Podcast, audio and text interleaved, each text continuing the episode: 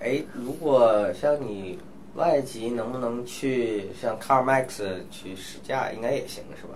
试试呗，这回我记得他上次的流程是登记了我什么东西？驾照嘛。啊，可能就驾照。对驾照，驾照。如比如我就我之前是问过那个哥们儿，就是外国人在美国能不能买车，人家回答的特别干脆，没问题。嗯，但是就你没有美国本地的驾照，你你你买了没问题，因为他卖车嘛，他是买卖的关系对。但你买了上路，没法上路。有可能违法了，但是跟人家卖车的没关系。对对对，就是你有钱，然后你只要好像拿现金还是拿这种支票就可以在美国买车。对啊、但是可能刷信用卡不行啊，就是这是就是 就是刷信用卡你是不能在美国买车的。然后呢，呃，虽然美国车有的便宜到几千块钱就可以买了，对吧？但是确实信用卡是不支持的。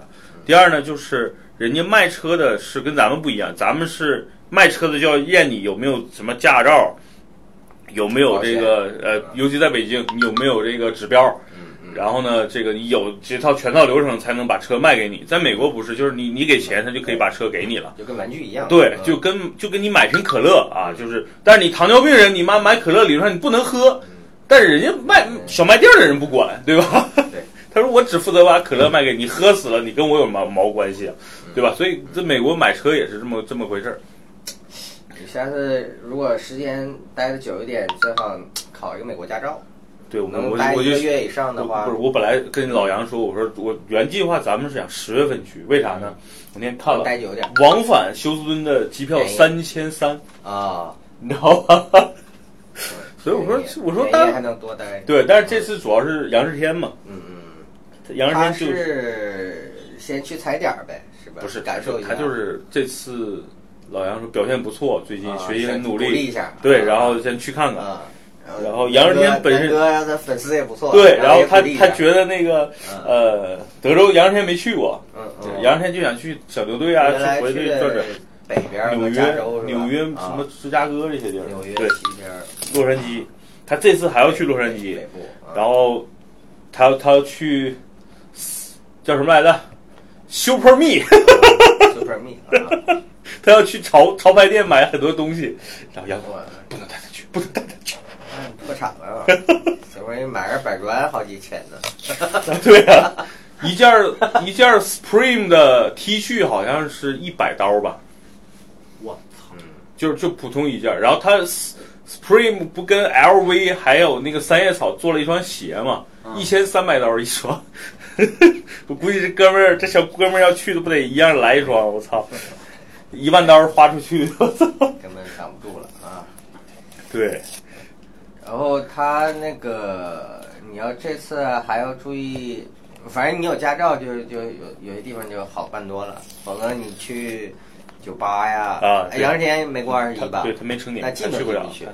他有他的去不酒了。哦吧是进去就查 ID 的，啊，不是你喝酒的时候，就那个气氛就不让你去。这次啊他而且他枪应该还打不了，是吧？枪可以，哦可以枪是吧哦枪未成年是可以我的，试试。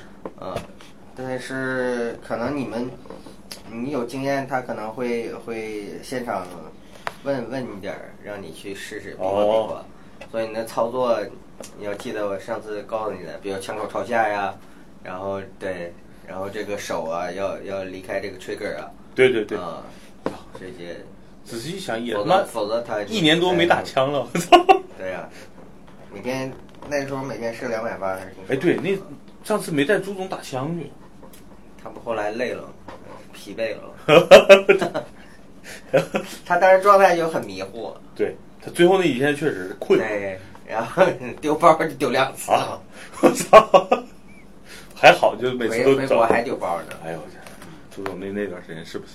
对，但是呃，你就买不了枪，你要驾照才能买枪。对，下次去我决定他妈在德的，嗯州不用不用枪照买枪，但你得有驾照，哎因为枪枪照跟你的姓名，尤其是地址是挂的。啊，你要在德州没有一个固定地址，因为驾照上是写你的固定地址嘛。对，美国这个驾照和身份证是二合一的，相当于，呃，哦哦，我有了驾照，相当于我就美国有一个地址了，哎哎有里地边址了嘛？有地址了，有地址了，诶你就可以可以银啊，行开户啊，什么不都是吗？哎不错上次不就是也也因为你没有地址嘛？对对对，这样，嗯， Tony 呢有个妹妹在美国留学学习呢啊，然后呢他就去了就考了个驾照，我觉得我觉得应该有必要去考一个。呃，有了驾照你，你租枪对吧？不是租枪，去射击场，去各种地方，就相当于有一张类似绿卡，但它没有绿卡的功能，但是它有一些特别实用的，比如地址啊什么，你去银行开户什么就很方便了。对啊，俺们刚才说呀，速腾呗，速腾在美国叫捷达，速腾太老了，买帕萨特吧，价格差不多，对，对吧？嗯我帕帕萨特内饰不错，在美国。对我第一次坐的时候就觉得，哎，还挺炫的。那个我们的牛鞭同学这这次去不成了，然后两次被大使馆给拒签了，理由特别简单，问你你干嘛去？他说他旅游，然后呢看了一下他的这个收入，估计啊就是月嗯月月收入五千人民币。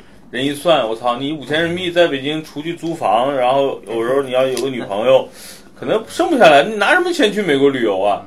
嗯啊，就被就被美国拒了。其实我个人觉得大使馆的人也也很势利眼，他们一看你得有钱才能让你去美国呀，你去美国要消费啊，要消要费嗯对吧？在我们那儿把钱花在花在美国， 另外，可能觉得积蓄只够单程了， 可能回不来了，去了就不想 回就来了。留在那儿了。